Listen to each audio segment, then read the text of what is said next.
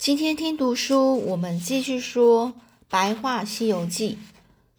那上次我们讲到第十七回，孙悟空大战黄袍怪，然后救师傅。那为了就是当时候呢，就是嗯，猪八戒呢，终于把这个孙悟空找回来哦。那希望呢，这个孙悟空呢，能够出手，然后救师傅。这孙悟空，而且呢，甚至还加油添醋的说：“这个呢，连这个黄袍怪真是太厉害了，就连我啊和沙悟净都打不过这个黄袍怪呢。”没想到那妖怪呢，不但不害怕，反而嘲笑大师兄哦，只是一个虚有其表的空壳子呢。只要一根小指头就能够轻易把孙悟空扳倒。这孙悟空呢，听了之后就非常生气啊。不久呢。孙悟空和猪八戒就来到了呃波月洞口。这黄袍怪此时呢人还在宝象国，孙悟空就先救出了沙悟净，再把这个宝呃百花羞公主藏起来，自己则变成公主的模样，在波月洞等待黄袍怪回来。另一方面，猪八戒和沙悟净赶到宝象国，向黄袍怪变成的年轻人说。你还有闲情逸致坐在这里享受？你的贼贼窝呢，早就已经被我们铲平了。黄袍怪听得非常就很很紧张，非常着急哦，立刻现出原形，然后奔回波月洞去。这时孙孙悟空呢，变成了百花羞公主。一见黄袍怪回来呢，立刻哭得楼长寸断哦。楼长寸断就讲非常的悲伤的样子哦，就哭得非常悲伤的样子啊，一副被孙悟空吓得快要昏死过去的样子啊。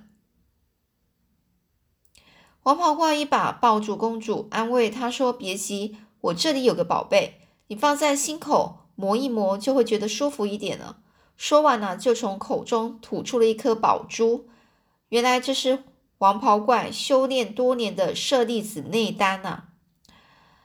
这黄袍怪呢，就小心翼翼的把这个呃内丹呢，就交给公主，一面叮咛呐：“你千万要担心呐，当心呐，不能用手指去弹，这可是我的命根子呢。”这命根子意思就是非常重要的哦。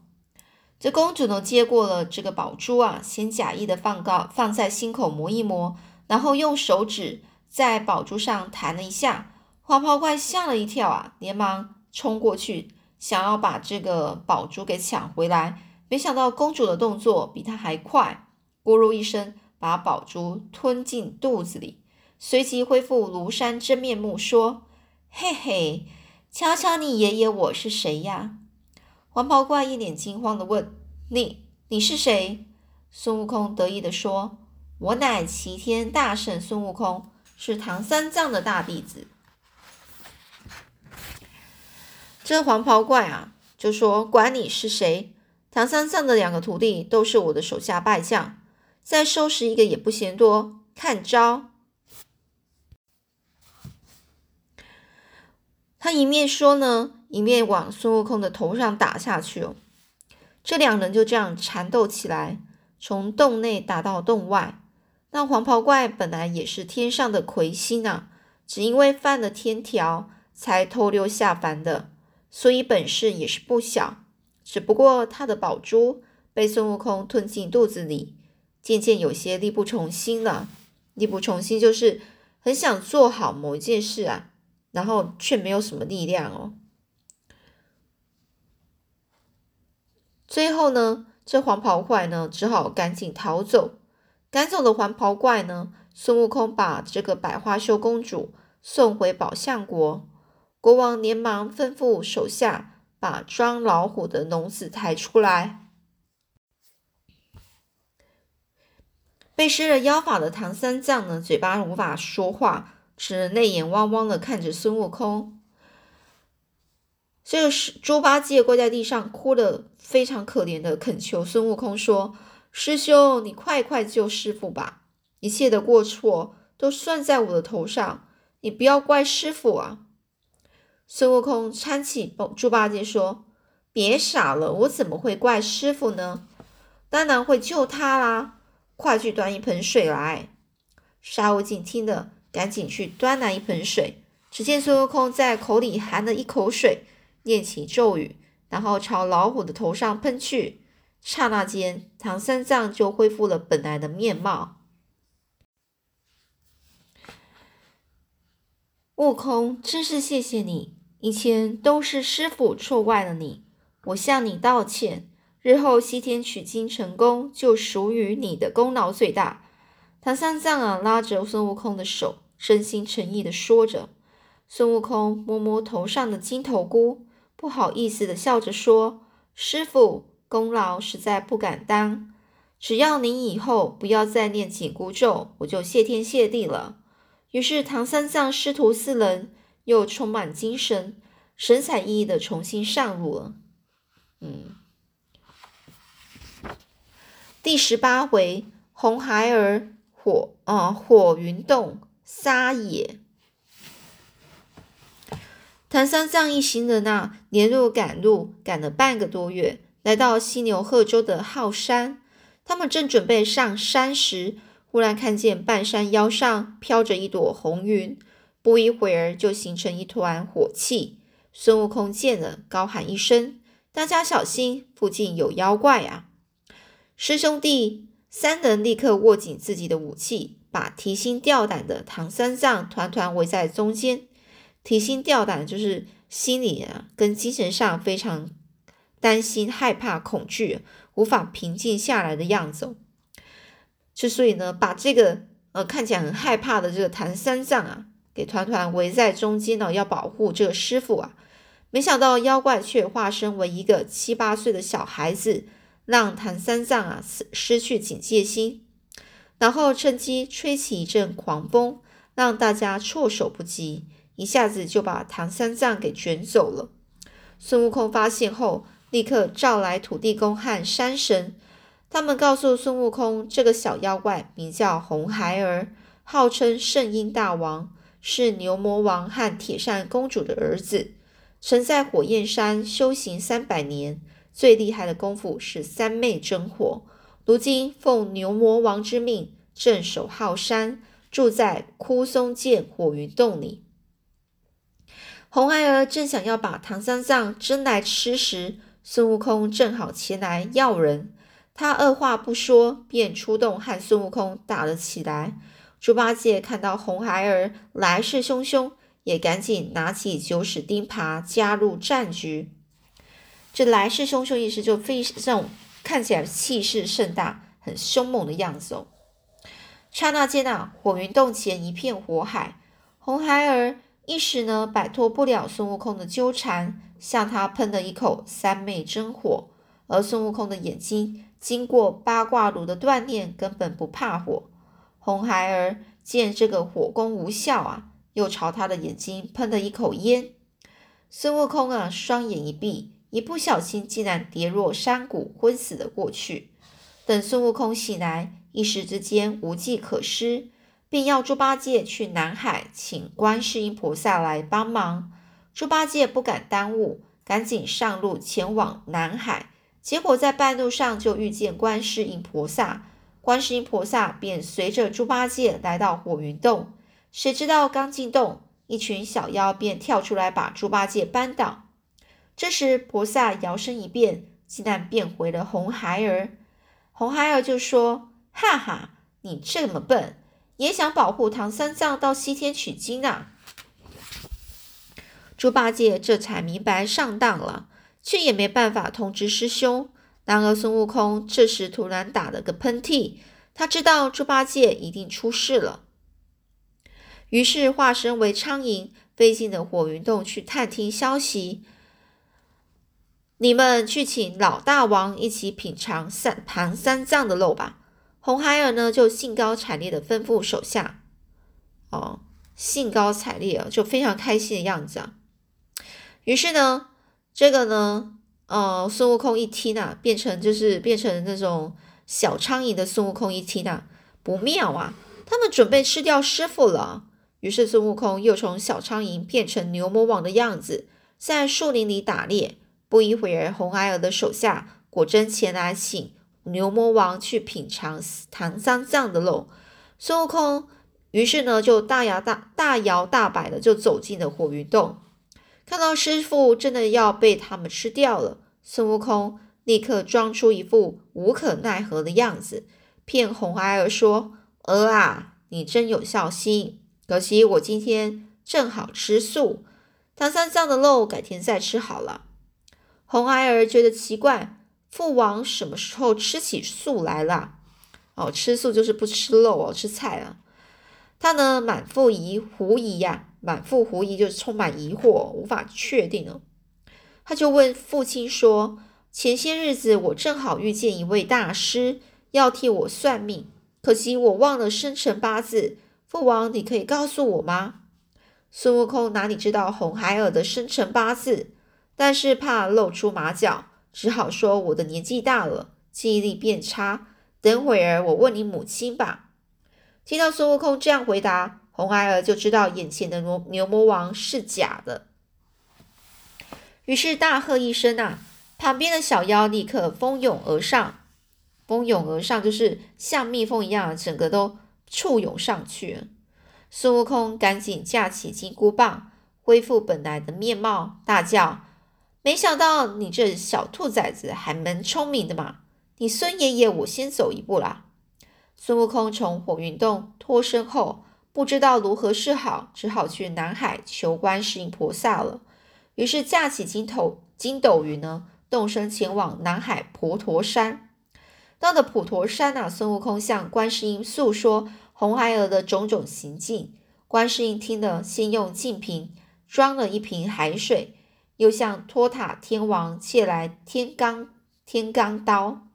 然后与孙悟空一起来耗山，观世音首先请土地公和山神把山上所有的飞禽啊、飞禽走兽都送到山顶安全的地方，再将净瓶中的海水倒出来。说也奇怪，那海水源源不断的流泻出来，顿时整座浩山都淹没在汪洋大海里。接着，观世音将三十六把天罡刀化成。五彩莲花座，自己呢端坐在台上，然后用杨柳枝沾着甘露水，在孙悟空的手掌上写写了一个“迷”字啊，迷哦，迷路的迷哦，呃，就是那个叫啊迷惘的迷哦，然后呢，要请孙悟空去找这个红孩儿哦。那红孩儿看见自己的火云洞被海水淹没。满满腔的怒火，真不知道往哪里发泄。又看到孙悟空自己送上门来，马上向前迎战啊！这时，只见孙悟空朝红孩儿晃了晃手中的迷字，红孩儿就像中邪一般，追着孙悟空猛打。就这样一路打到了观世音的座前。没想到红孩儿见到观世音，还用轻蔑的口吻说。你就是那只老狐老猴子搬来的救兵啊！说完呢，就朝观世音的身体一枪刺过去。观世音呢，刹那间化成一道金光啊，直冲天际。红孩儿自以为赶走了观世音，就大拉拉的跳上了五彩莲花座，盘坐在其中。结果屁股才刚坐稳，整个莲台就变回三十六把天罡刀啊！他想起身，却动弹不得，屁股反而皮开肉绽。哦，皮开肉绽，那就是就是指说，呃，受伤非常严重啊，皮肉都裂开的样子哦。这非常疼痛不已啊，只好赶紧求饶菩萨开恩啊，弟子下次不敢了，我愿意追随您皈依佛门啊。观世音一听呢，便将他从天罡刀上放放下来哦。再从袖中抽出了一把金刚刀，在红孩儿的头上剃了几刀，为他摩顶受戒。这摩顶受戒，我在想，有可能就是呃，受戒就是呃，就就是得道的意思哦，就是就那种佛道哦。然后呢，就然后梳了三个小辫子，说：“今后你就跟在我身旁，做个善财童子。”但是红孩儿觉得自己屁股不痛了，竟然出尔反尔。出尔反尔就是，呃，他呢比喻在讲说一个人呢做事啊，做完事或是说完话前后反复啊，自相抵触的意思，要答应别人的事情呢又不加遵守。也就是说，是红孩儿呢，他答应的菩萨啊，就接受了这个佛呃这个摩顶受戒啊啊，然后呢，呃要皈依佛门哦，但是呢，当他自己觉得屁股不痛哦，他就就说。又开始撒野了，就说：“我还以为你有多大的法力呢，看我的厉害！”结果观世音菩萨又从袖中啊，他的的袖口啊，就是衣袖呢，抽出了五个金刚环，金刚金刚环哦，金刚环就是向这个红孩儿的红孩儿那方向抛过去，然后就套住了这个红孩儿的头，然后两个呢，在他的手上，一个套住他的头。然后另外两个套在手上，两个再套在脚上，然后呢，口中默默默念咒语。那红孩儿就痛的在地上打滚。观世音菩萨，饶了我吧，我下次不敢了。观世音菩萨看到红孩儿已经得到教训，便不再念咒语。这回红孩儿是真的心悦诚服哦，真心诚意的就倒地的跪拜，请受弟子一拜。孙悟空知道观世音菩萨又帮了一次大忙，赶紧连同沙悟净去火云洞救出师傅和猪八戒。唐三藏非常感激观世音，带领弟子不断的朝南跪拜。而孙悟空笑着对师傅说：“这回观世音菩萨可没白跑白跑一趟啊，他还收了一位善财童子呢，应该谢谢我们才是呢。”哦。这第十九回，孙悟空智斗三妖怪。这唐三藏师徒离开了浩山火云洞，一路风尘仆仆，哦，风尘仆仆讲，就心情赶路，旅途非常劳累啊。这转眼间来到了名为车迟国的车迟国的一座一座城前哦，一种一座城池哦，城前，但。当这个一行人正要进城时，发现很多衣衫褴褛的和尚啊，在一旁做苦力。大家觉得很奇怪，孙悟空便上前去了解原因。原来在二十多年前，车迟国发生大旱灾，民不聊生哦。民不聊生就讲，形容人民生活非常困苦，无法生活下去，百姓生活陷入困境啊。于是国王请了许多和尚前来念经拜佛。却没有求到一滴雨。后来出现自称是虎力大仙、鹿力大仙和羊力大仙的三位道士，他们呼风唤雨，一下子就为车迟国解除了旱象。从此呢，整个车迟国推崇道术，轻视佛门。三位法术高超的道士更被国王封为国师，国内的和尚则全部被迫成为这个苦力呀。为道士修建三清观呢？孙悟空一了解实实情啊，实在是气不过，就趁着半夜带着猪八戒和沙悟净两个师弟，准备到三清观捉弄那三个道士国师。他们来到了三清观，猪八戒一看到神台上的三尊神像，东瞧西瞧，看到东厢房有间茅厕。便把三尊神像扑通一声，通通丢进去，然后自己变成太上老君的模样。孙悟空变成元始天尊，沙悟净变成灵宝道君，三人就往神台上一坐，把工作上的这个供桌上的贡品吃了一干二净。啊，这个谁呢？我们刚看想说这个。孙悟空啊，一了解实情啊，气非常生气，就趁着半夜带着猪八戒和沙悟净两个师弟哦，然后到三清观去捉拿那三个道士国师哦。哦，那猪八戒呢，他自己就变成了呃太上老君哦，孙悟空变成元始天尊，沙悟净变成灵宝道君，这三个道教的那种神明啊。然后呢，又又把这个贡品啊，桌上的供桌上的这个贡品啊，是全部吃光光哦。不巧啊，这时正好有个小道士摸黑来到大殿，要去找守灵哦。守灵就铃铛啊，亮亮亮亮亮那一种，竟然听见有说话的声音呢，吓得他连滚带爬的冲出大殿，嘴里喊：“师傅，不好啦，有鬼啊！”这一听到小道士大喊有鬼，三位道长立刻跑到大殿上一看啊，这到底发生什么事呢？我下次再继续说喽。